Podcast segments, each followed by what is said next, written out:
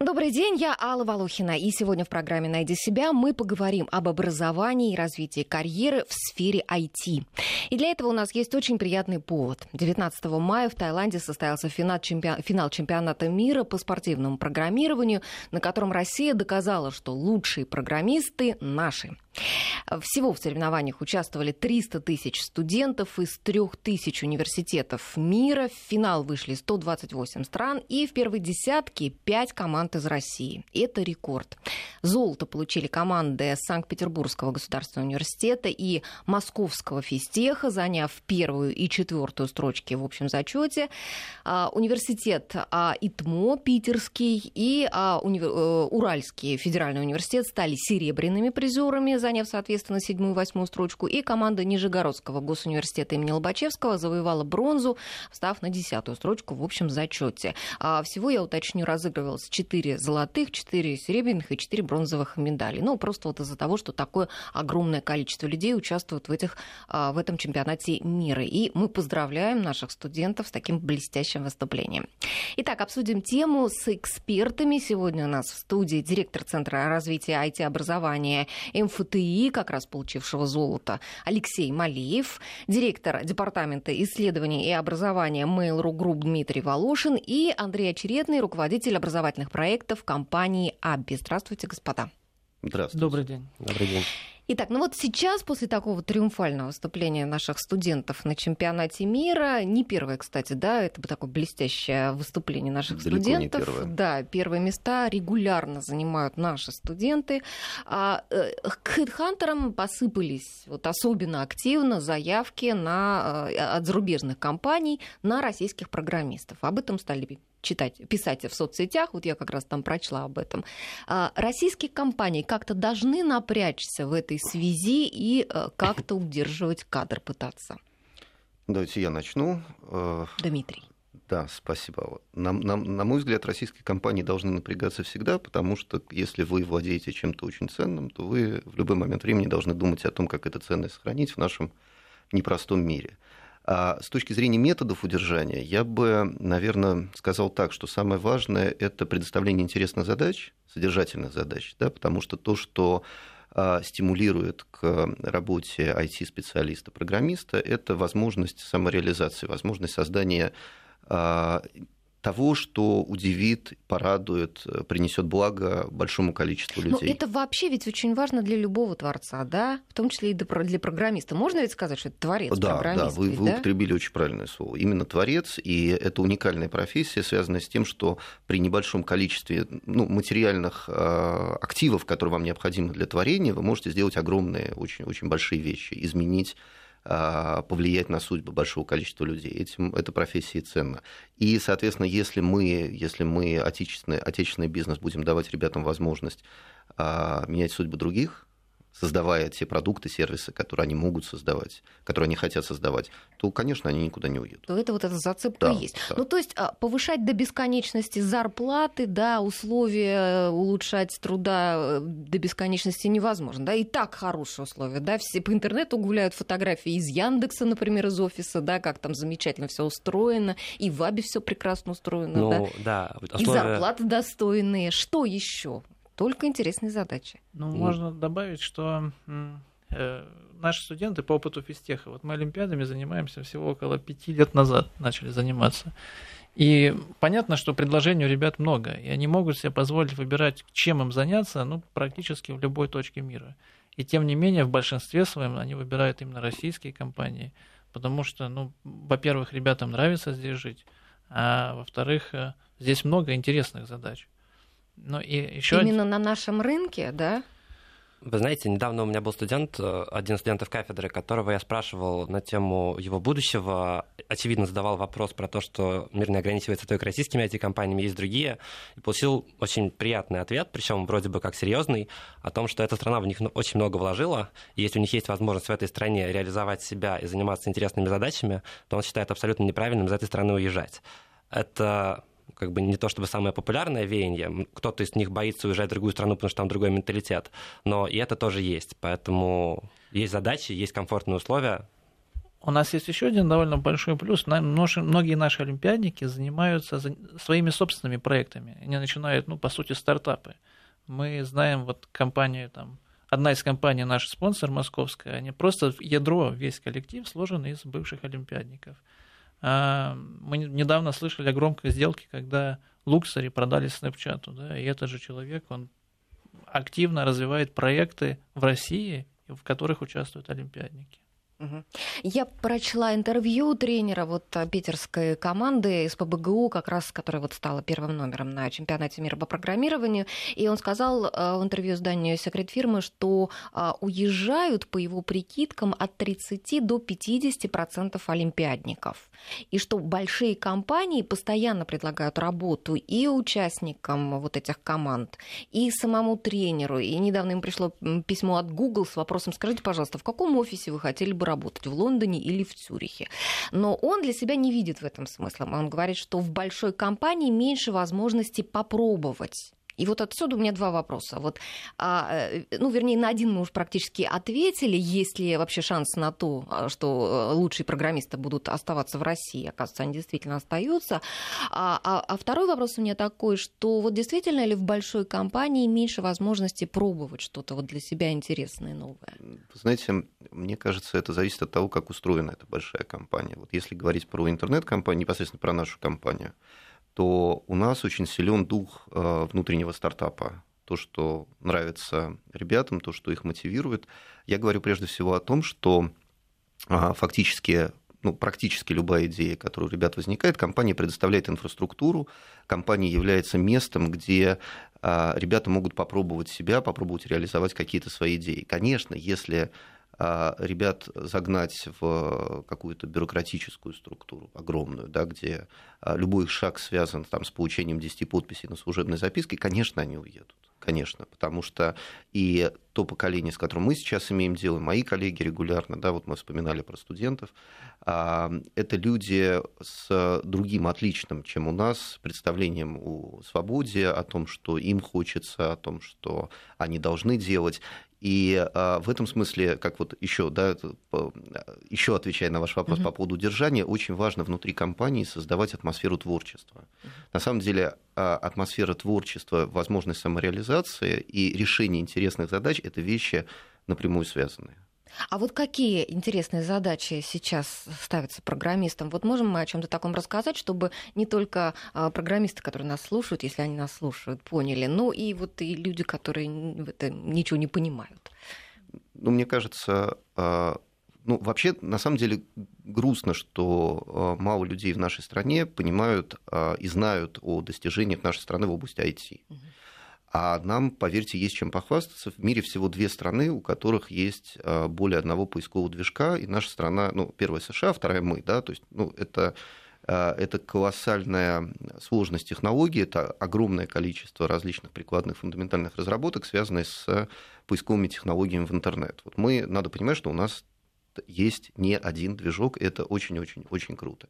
У нас есть совершенно блестящие решения в области а, анализа изображений. Да, ну, Андрей здесь сидит, я так не буду произносить название компании, но надо понимать, что а, компания Андрей это мировой лидер ну, мы ее уже назвали. Ну, да, да, да, ну просто Андрей, наверное, об этом Наша лучше скажет. компания, чего же не погордиться нашей не, своей нет, компанией? Просто как бы надо понимать, что технологии распознавания и обработки документов, которые есть у компании, это действительно лучшая в мире технология, которая существует. И там масса ситуаций была, когда они это доказывали в открытой конфронтации даже с местными компаниями, с американскими компаниями. Была история, когда у нас были некоторые спорные вопросы.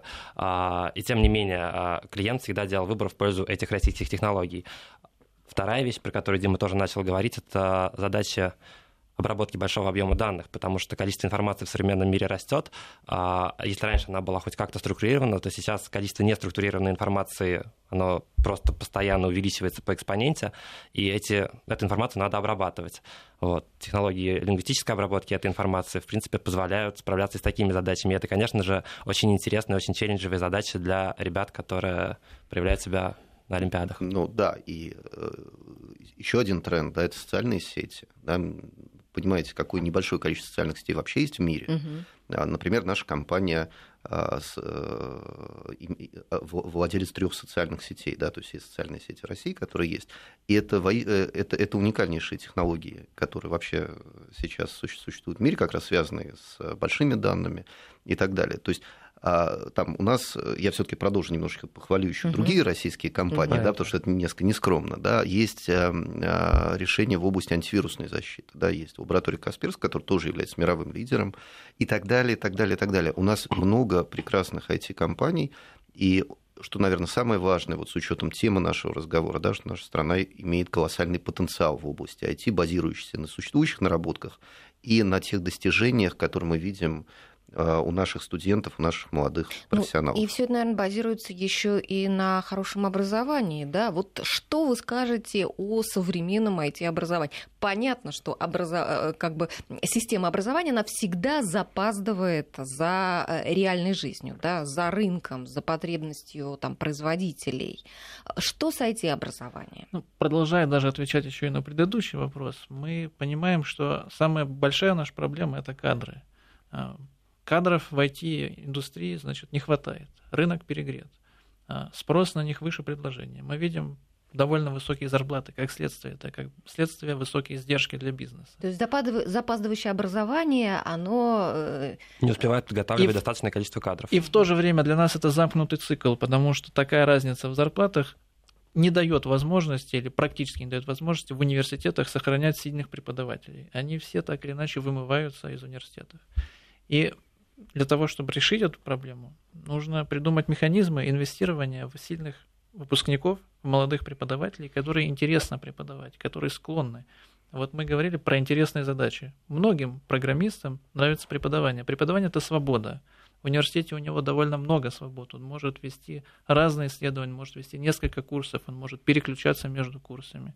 А Чем... мне кажется, вот еще даже и общение со студентами, оно ведь тоже дает много Абсолютно. преподавателей и в, и в плане каких-то идей, да, и вот э, чего-то такого. Но преподавание это уникальный способ систематизации собственных знаний, во-первых, да, а у нас отрасль такая динамичная, что, к сожалению, специалистам не всегда в рамках э, решения рабочих задач они могут э, свои знания не то что систематизировать, да, удержать как бы некую целостную картину этих знаний у себя в голове. И а, мы, когда думали об этом, мы реализовывали несколько проектов, связанных с возвращением студентов, а, бывших выпускников вузов в, собственно, Альма-Матер. У нас сейчас только в Москве из московского офиса преподают более 100 человек – они регулярно преподают в наших вузах-партнерах. Это и МФТ, это МГУ, это МГТУ имени Баумана. А, в сентябре мы запускаем аналогичный проект МИФИ. Я вот недавно вернулся мы в Питере, в нашем питерском офисе. Еще порядка 20 человек будет а, регулярно обучать студентов там. То есть мы как бизнес решаем, ну, наверное, на прикладном, конечно, уровне, да, мы не можем дублировать функции регуляторов, но мы решаем эту задачу, поддерживаем вузы, возвращая туда специалистов, оплачивая их преподавание там, в стенах вузов для того, чтобы ребята развивались и не покидали ни компанию, ни вуз и приносили пользу. Есть еще одна ремарка здесь. Для студента это отличная возможность развиваться не только технически, но и социально, потому что для разработчиков не всегда просто развивать какие-то управленческие навыки, а, выполняя те задачи, которые у него есть в рамках компаний. А преподавание это все-таки и делегирование, и контроль, и управление как бы некоторой группой людей, поэтому для студентов это отличная возможность повысить свои как бы, управленческие навыки, если так можно говорить hr языком, а, и они это понимают. Есть позитивные примеры, ну, когда уже люди... не для студентов, это ну, уже для, получается... Для бывших студентов, да. то есть это для студентов старших курсов, например, когда ребята в магистратуре начинают преподавать или вести семинарские занятия с первокурсниками, когда они после окончания университета еще несколько лет преподают, потому что им нравится этот процесс, потому что они понимают, как они растут, потому что они могут взаимодействовать со студентами, решать с ними какие-то интересные задачи, свои собственные. Собственно, на физтехе модель, которая была заложена Капица и Ландау еще в 40-х годах, мы продолжаем ее активно развивать и в IT-отрасли, не только в физике. А у нас многие выпускающие кафедры, они базируются в современных, причем передовых IT-компаниях. Ну вот и в частности и в Аби, и в Яндексе, и в Parallels, и в 1С, и в Сбербанк технологиях, и с Mail.ru мы запустили новый проект. Это дает возможность студентам уже на младших курсах общаться молодыми разработчиками. То есть они перед собой видят но не просто преподавателя, а пример, жизненный пример, что такое значит, разработка в IT. На средних курсах они попадают в, на базовую кафедру в компанию, где их немножечко продолжают учить той или иной специализации, а на старших курсах они вовлекаются в реальный проект – и по результатам наработок в этом проекте защищают свою магистерскую работу. Ну, то есть получается, что образование у нас в сфере IT так построено, что очень завязано вместе вот а, а, с той работой, которую после выпуска студенты будут выполнять, да? То есть ведь часто бывает на каких-то других специальностях, что в институте там учат одному, а на работу люди приходят, и их начинают там переучивать, и, и все совсем другое. Знаете, мне буквально секундочку, мне показалось, что у нас так очень благостно сейчас все прозвучало. Я смотрю, там ребята как-то, да, тоже начинают это понимать. На самом деле, то, что мы сейчас с вами обсуждаем, это, как сказать, ну, не похвалишь себя, да, это best practice. Да, то есть это лучшее, что делать сейчас в отрасли. При этом есть проблема, о которой коллеги упомянули, это колоссальная нехватка кадров. Я подчеркиваю, колоссальная, потому что многие проекты стоят ну, замороженные при, при отсутствии людей и нет а, системности в а, работе IT-образования в обеспечении отрасли достаточное количество и качество кадрами.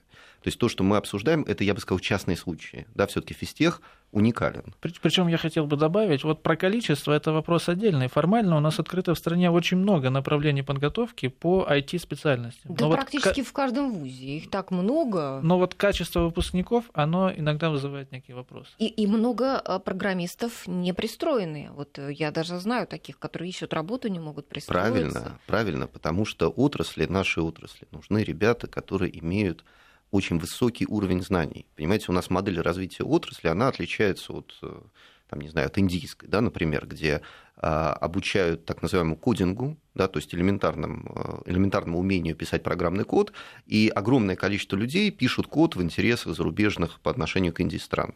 Мы ориентируемся традиционно, и мне кажется, это очень правильная история, на э, небольшое количество очень высококвалифицированных людей, которые создают передовые продукты и технологии. И вот с этой точки зрения, то, о чем вы говорите, это совершенно естественно. То есть у нас вузы выпускают ребят в большом, ну, относительно большом, не стал говорить, что в большом количестве, которые э, недостаточно квалифицированы для того, чтобы работать в передовых российских компаниях. Мы увлеклись нашим разговором. Я хочу напомнить для наших слушателей, что мы выходим в прямом эфире, и мы принимаем ваши сообщения, и можете нам звонить. А, значит, 5533 – это наш смс-портал. Первым словом пишите «Вести». Наш WhatsApp 903-170-63-63. И а, звонок нам можно сделать по телефону 232-1559, код Москвы 495. Но а, я правильно понимаю, что а, вы говорите, что большая нехватка а, кадров, да, и вот я читала интервью в лаборатории Касперского, говорят о том, что а, острая нехватка именно разработчиков и разработчиков, да, и тех каких-то узконаправленных вот специалистов. Кого еще не хватает на нашем рынке? Ну, например, продуктовых аналитиков. Это довольно узкая, в принципе, специальность. Люди, которые будут понимать, какой продукт мы хотим сделать, чтобы он был востребован на рынке. Это человек, который должен обладать, с одной стороны, техническим образованием, с другой стороны, должен хорошо понимать, как устроен маркетинг в IT. Таких людей в России почти нет. И даже вот если мы говорим про best practices в сфере подготовки программистов, а, продуктовых аналитиков в нашей стране я не знаю, где хорошо делают. То есть не, не учат этой не специальности, да? Это, это действительно уникальная штука, и она очень востребована рынком. А, а чем занимается продуктовый аналитик? Ну, продуктовый аналитик — это человек, который должен понять, как, какой продукт мы хотим сделать. Он должен исследовать рынок и понять, что на рынке сейчас будет востребовано, после чего переложить это в некоторые требования для разработчиков и, собственно, вести этот проект, пока он разрабатывается, потому что, несмотря на то, что в IT все довольно быстро, бывают э, случаи, когда там выходит новая операционная система, появляются новые гаджеты, которые решают эту задачу и сильно влияют на продукт продукт. Соответственно, людей, которые могли бы это делать, в стране катастрофически мало. Ну, то есть это похоже немного на маркетинг, да? Ну, маркетинг в IT, по сути. Угу. Так, если совсем просто. Ну, а нельзя ли вот, допустим, маркетологов как-то переучить? Э, чтобы они нашли... Чисто вот теоретически можно, но нужен серьезный технический бэкграунд. Они должны понимать специфику IT-отрасли, и они должны а, ну, понимать технологии, операционные системы, они должны уметь заниматься конкурентным анализом, должны разбираться в деталях того или иного движка распознавания, например, да, применительно к нам, или того или иного лингвистического подхода к обработке информации. Это непростая история. Ну, то есть, получается, смотрите, поскольку у нас сейчас двухуровневая система образования, бакалавриат и магистратура, ты можешь, например, 4 а, года отучиться в бакалавриате и поступить, там, попытаться, может быть, на, а, в магистратуру куда-то в, в, на программирование, на ну, я бы сказал наоборот. наоборот. Ты можешь отучиться uh-huh. на программиста какое-то время, после чего осознать, что разработка программных продуктов для тебя не самая правильная вещь, и это не та специальность, которой ты хотел бы заниматься в дальнейшем.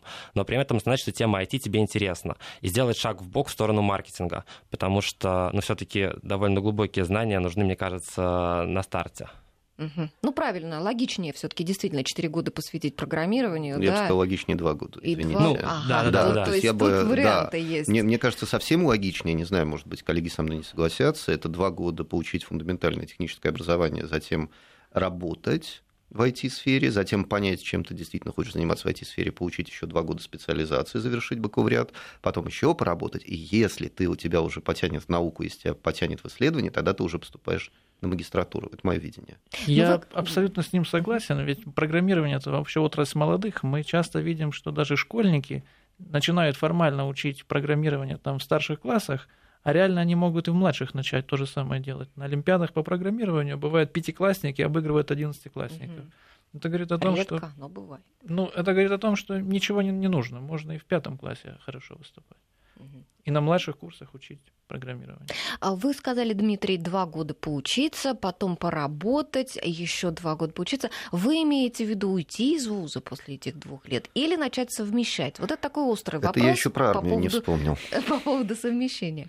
Нет, мне кажется, а, возможно, возможно, что можно совмещать, а, вероятно, но если уже говорить о неком системном решении, то мне представляется, что системное решение должно быть связано с уходом из вуза, ну, уходом как и там в нашей терминологии это может быть академия отпуск, да, ну, то есть какая-то такая компромиссная история, да, но э, совмещение э, работы, постоянной работы, там 40 часов в неделю и обучение в ВУЗе, мне кажется, странной штукой.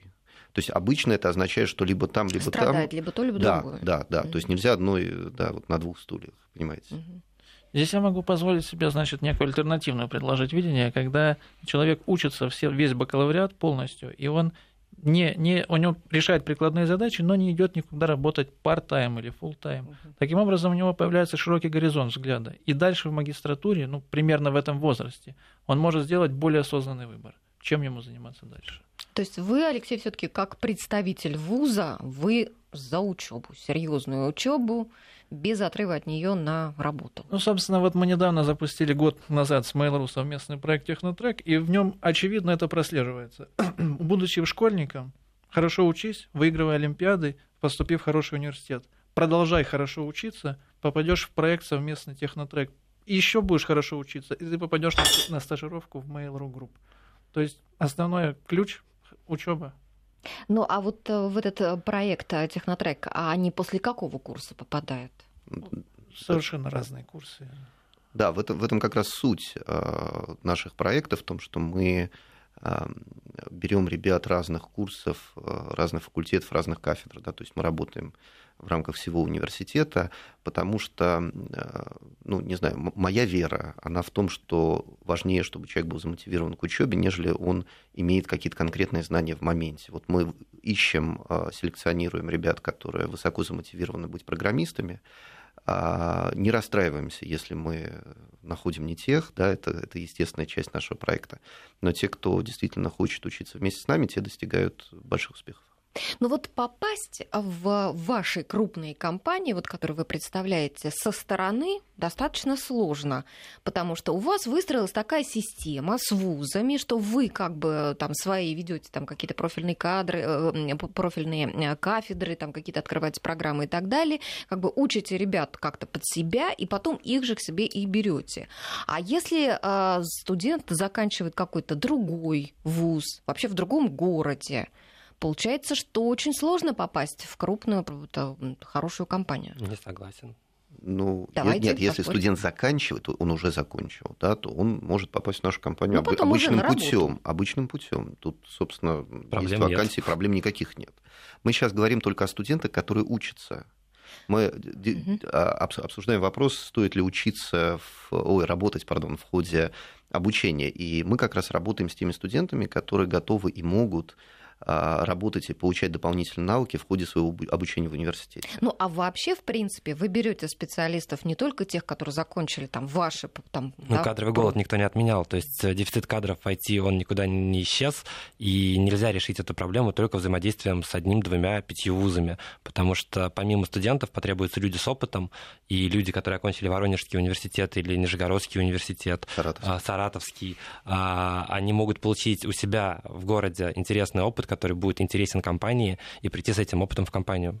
Я не вижу никаких сложностей. Ну что ж, сейчас мы должны прерваться на новости. Я напоминаю, что у нас сегодня в студии директор Центра развития IT-образования МФТИ Алексей Малиев, директор Департамента исследований и образования Mail.ru Group Дмитрий Волошин и руководитель образовательных проектов компании АБИ Андрей Очеретный.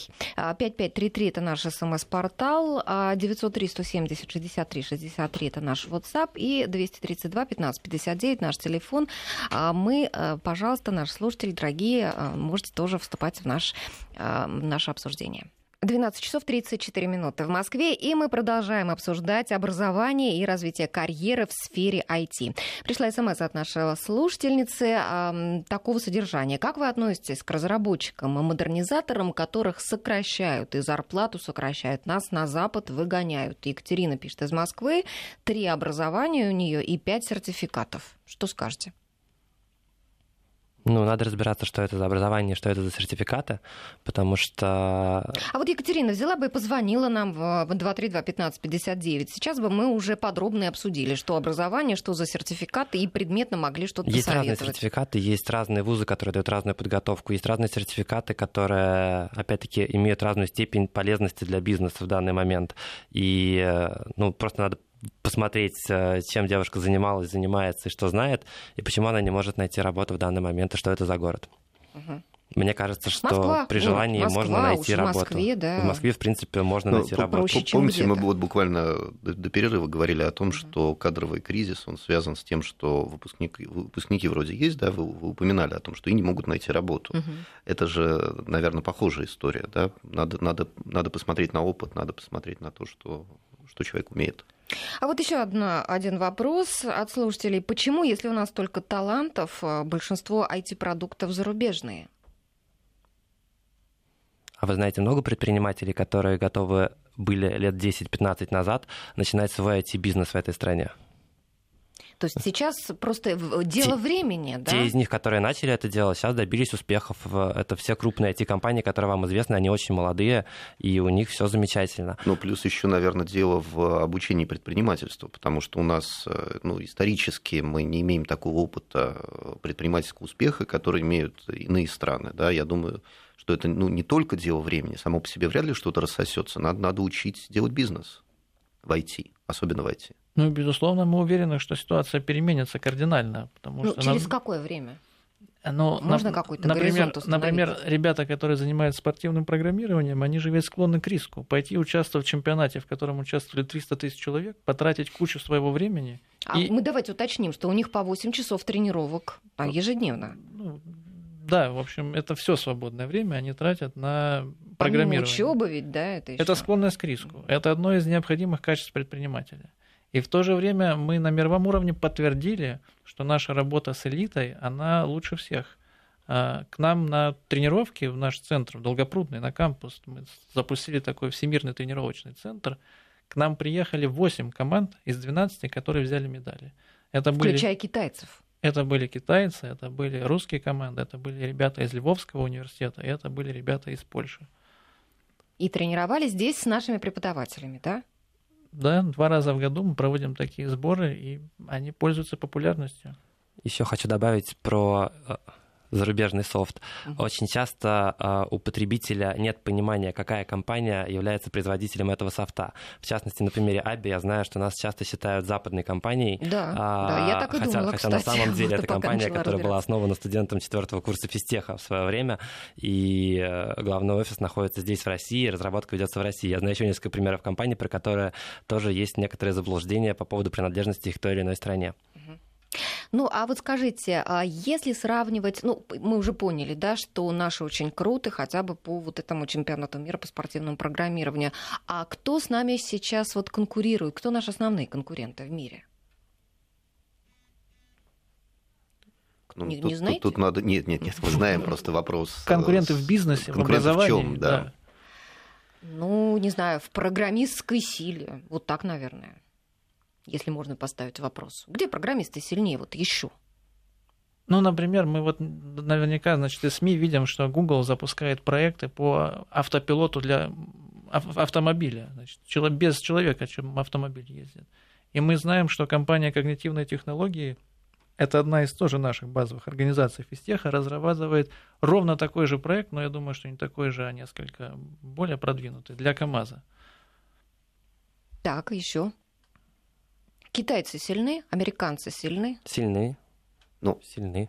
Они, они все сильны, нельзя сказать, что мы Мне такое впечатление, что вы не хотите никого хвалить, кроме себя, нет, да? Нет, нет, нет, нет, нет, что вы, просто э, очень сложно на общий вопрос ответить uh-huh. конкретно. Мы, как люди с техническим бэкграундом, стараемся все таки вот конкретно с цифрами. А, ну, если рассуждать про Америку, да, то Америка создала а, условия для роста своей IT-отрасли, да, и туда постоянно собираются, там в том числе и учатся, да, вот если говорить про конкуренцию в области образования, а, очень достойные люди со всего мира, да, поэтому с, там с Америкой мы естественным образом конкурируем, потому что она абсорбирует самые, а, ну, в основном самые лучшие кадры со всего мира. До нас дозвонился наш слушатель Евгений Иванович, да, если я правильно понимаю. Здравствуйте. Алло, есть у нас звонки? Кто у нас Алло. на связи? Здравствуйте. Э, я присоединяюсь к вашей беседе. Евгений Иванович, меня угу. добрый день. Э, смотрите, я хотел, чтобы вот уточнить какую вещь. Вот в экономике мы сейчас немножко отстаем, а чтобы нам догонять это все, надо готовить молодежь, а, образованную а, в компьютерных технологиях. Вот если бы у нас в школах седьмого или э, с восьмого класса изучали по элементарно какие-то программы, там музыкальный Cubase, там Ableton, или э, которые программы там фильмы делают, там 3D-графику, Adobe Photoshop, чтобы в школьной программе государство э, субсидировало и спонсировало это дело. И дети к 10 классу уже за три года могли бы что-то такое творить. И мы бы тогда могли бы глубоко и далеко выпрыгнуть. Но мы уже очень сильно далеко и глубоко выпрыгнули. Ну, ну не сильно на самом деле. То есть, на самом деле, а, вот вопрос, который, который поднят сейчас, mm-hmm. он спорный, потому что если мы будем двигаться в сторону вендоров, в сторону того, чтобы каждая компания продвигала в школьном образовании свои продукты, это не самый лучший путь, как мне кажется. Мы э, будем учить людей работать с определенным софтом определенных компаний, и это не есть хорошо. В принципе, в данный момент можно найти много open-source решений, в открытом доступе можно много всего найти для того, чтобы с этим пробовать, собирать мелкие проекты. Проблема в том, что в школах очень большая проблема с тем, чтобы придумывать эти проекты и организовывать эту проектную деятельность. где-то она делается, этим. где-то она делается лучше, где-то делается хуже, но это не системный уровень, не уровень страны. В принципе, конечно же, идея правильная, чтобы школьники как можно раньше пробовали осваивать какие-то простые инструменты, технологии и на них обучались. Но реализовать это довольно сложно. И ну, вот общего решения я на данный момент не знаю. Большие крупные компании в вузы уже пришли и там прочно обосновались. А в школы вы приходите или нет? Ну, конечно, приходим. А, буквально в этом году мы запустили а, Олимпиаду. Ну, на наш взгляд, да, то есть в чем ответственность большого бизнеса а, в том, чтобы помогать профориентировать детей, прежде всего, да, по нашей статистике очень много ребят, которые обучаются в технических вузах, они на самом деле не готовы связывать свою жизнь с IT.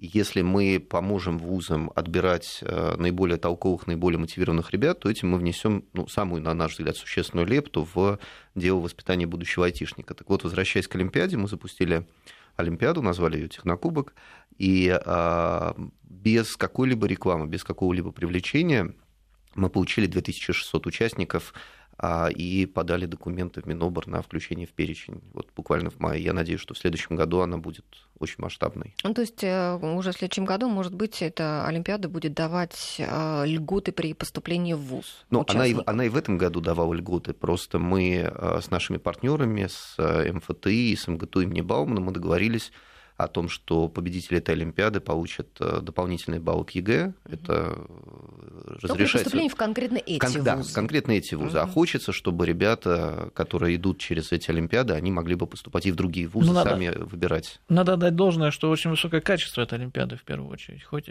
число участников большое, мы раздали около 30 дипломов, и все эти ребята, ну, они достойны, они проявили себя еще и в олимпиадах других. Например, некоторые из них стали призерами финала Всероссийской олимпиады школьников по программированию. Ну, я думаю, что это очень важная информация для, вот, если нас слушают родители абитуриентов или сами абитуриенты, а там, будущие абитуриенты, что вот, действительно участвуете в олимпиадах, и это будет давать вам возможность добавить баллов и увеличить шанс на поступление. Но олимпиады — это хорошо. А есть же еще необходимость в том, чтобы больше открывалось кружков по программированию, больше летних лагерей для юных программистов. Вот с этим как? Вы в этом участвуете вообще, вообще компания? Конечно. Угу. Ну, то есть а, компания Аби, при том, что мы взаимодействуем с МФТИ, с Высшей школой экономики, с РГГУ, у нас несколько вузов партнеров тоже.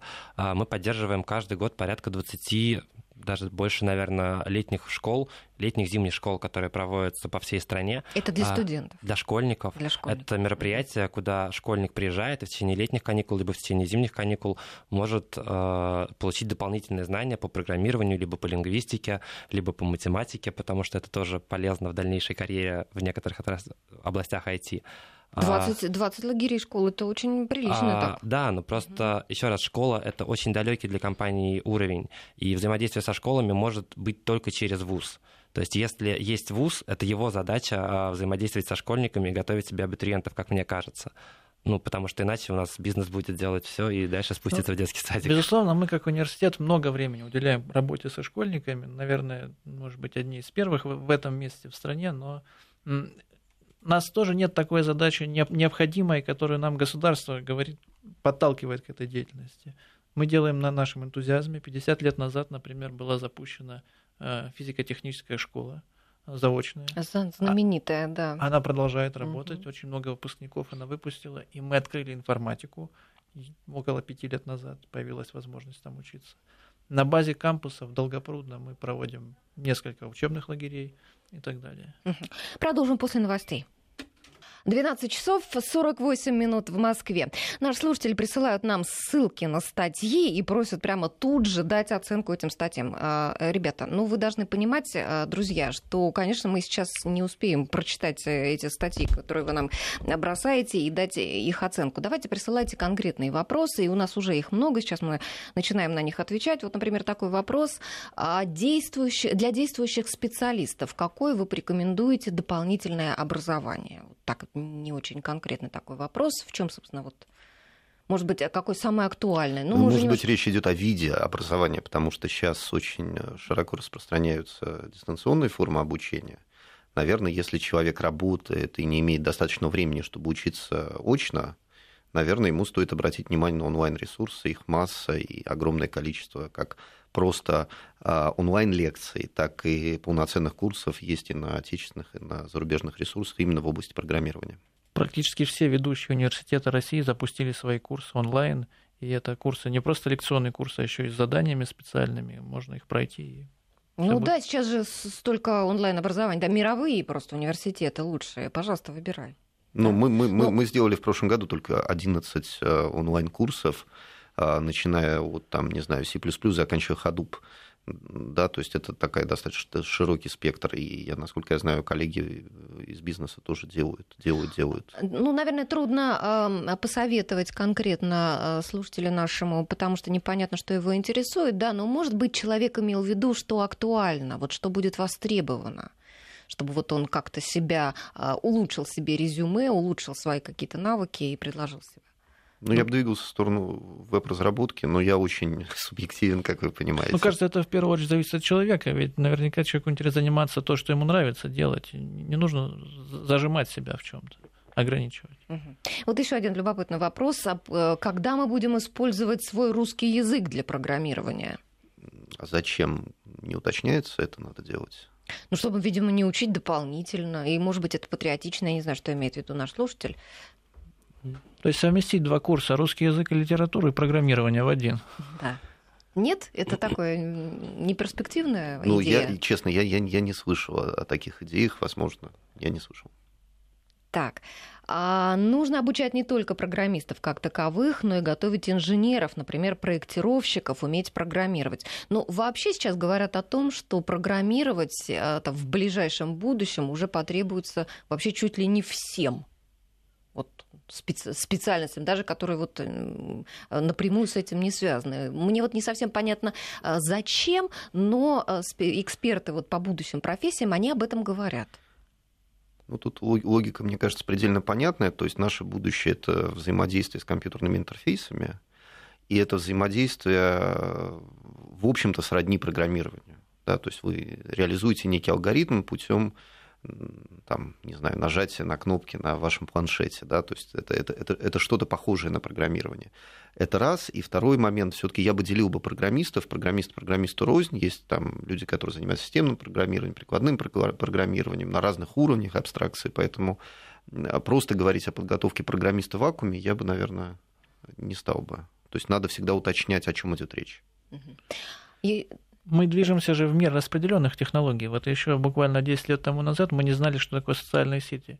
Сейчас очень большой поток информации проходит через социальные сети. Не исключено, что в ближайшем будущем мы также получим распределенные энергетические системы и в других, и других отраслях. И везде нужно будет уметь с ними общаться, взаимодействовать, и это, это программирование, по сути.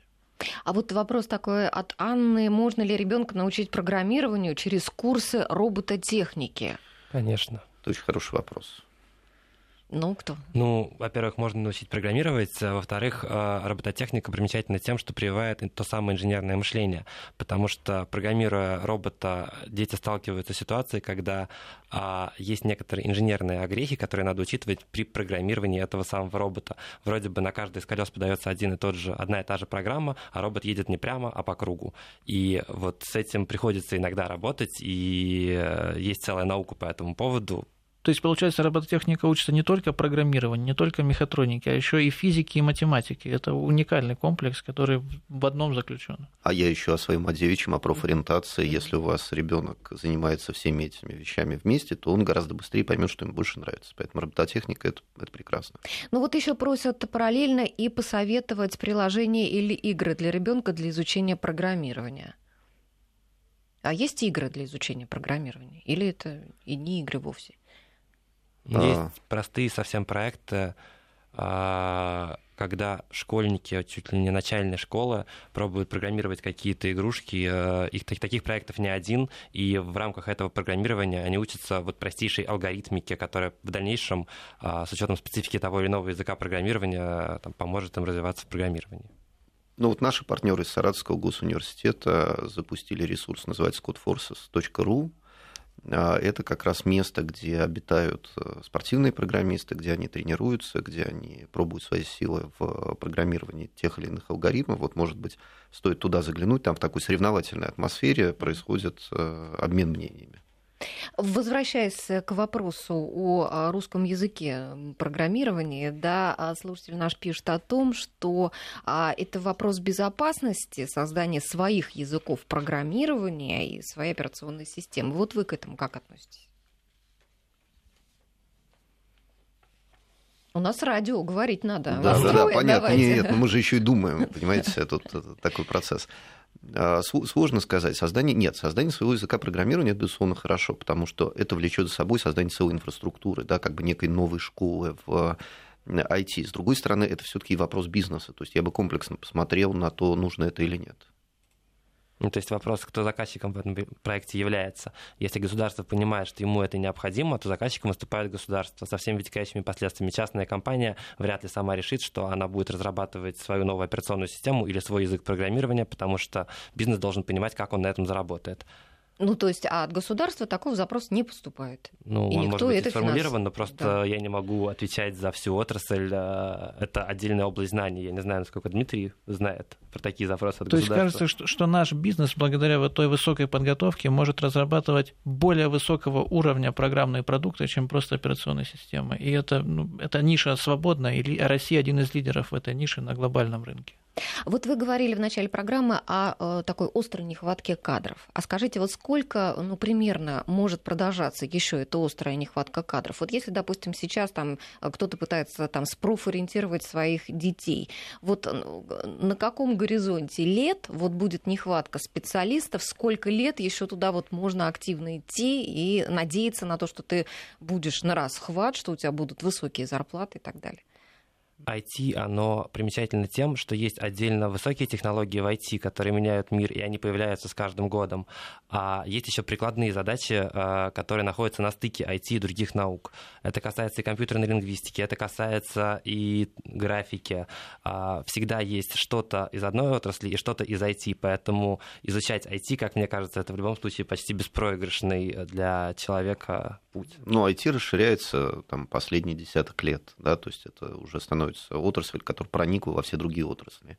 Соответственно, ответ на ваш вопрос, когда IT полностью исчерпает, да, вот, и все, все остальные отрасли полностью Ну, знаете, исчерпают вот свои как- потребности как в IT. Сейчас, да, как сейчас, э, нет, ну вот как сейчас, допустим, а, очень много юристов и экономистов говорят, да, что рынок переполнен и так далее. Вот когда он переполнится программистами?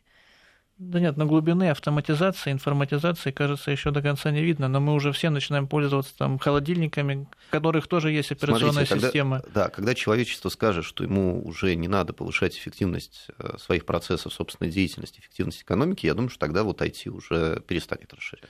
А Сейчас- невозможно сказать, когда это может произойти, да? Абсолютно, абсолютно. Мне кажется, ну, мне кажется, это не произойдет никогда, но я могу заблуждаться. Сейчас активно развивается платформа блокчейн, да, и это как раз для юристов и экономистов вопрос не исключено, что и здесь IT вытеснит э, человеческий труд, и он будет во многом заменен на А автоматический. что это такое, платформа блокчейн? А, значит, в двух словах, это платформа безопасного хранения, распределенное хранение данных, то есть такая огромная гигантская база данных. Это означает, что современные сделки, ну, например, юридические, о купле-продаже или тому подобное, мы сможем производить безопасно в полностью виртуальном режиме. Нам для этого не нужен будет юрист, нотариус и значит, другие услуги. Интересный вопрос от слушателя. Не приведет ли обучение программирования к отуплению определенной части населения, если будут такие умные люди? Нет. Вот я связи, честно говоря, не уловила. Если делать человека умнее, то почему же другие должны стать глупее? Вот. Изучение программирования, математики и смежных Оно дисциплин к отуплению, да, к отуплению точно не приведет. Люди учатся думать. Так, а, спрашивают, привлекают ли к нам на рынок зарубежных а, специалистов активно или все-таки больше стараются наших? Привлекают, но здесь, здесь же как э, понятно, да, то есть а, чем, чем ближе, тем, тем дешевле, да, то есть сначала выбираются те, кто поближе, потом подальше, подальше, подальше, то есть если говорить про первый периметр привлечения зарубежных специалистов, то это страны бывшего СНГ, ну и дальше, соответственно, по мере. У нас остается меньше минуты времени, буквально коротко. Вот а, профессия программиста, она возрастная? То есть вот, эм, скажем, вот после 40 лет есть ли еще какой-то, какая-то возможность развития, продолжения карьеры у программиста? Или уже настолько молодежь наступает на пятки, что уже все невостребованные люди? Нет, неприменимо это утверждение, потому что люди, которые имеют хороший опыт, они всегда будут выгодно отличаться от молодежи, которая два года опыта имеет в каких-то проектах. Даже если это успешные проекты, то успешный программист с 40 ну, с 20-летним опытом, он все равно будет востребован на рынке. И в 50 он будет востребован на рынке. Просто как эксперт.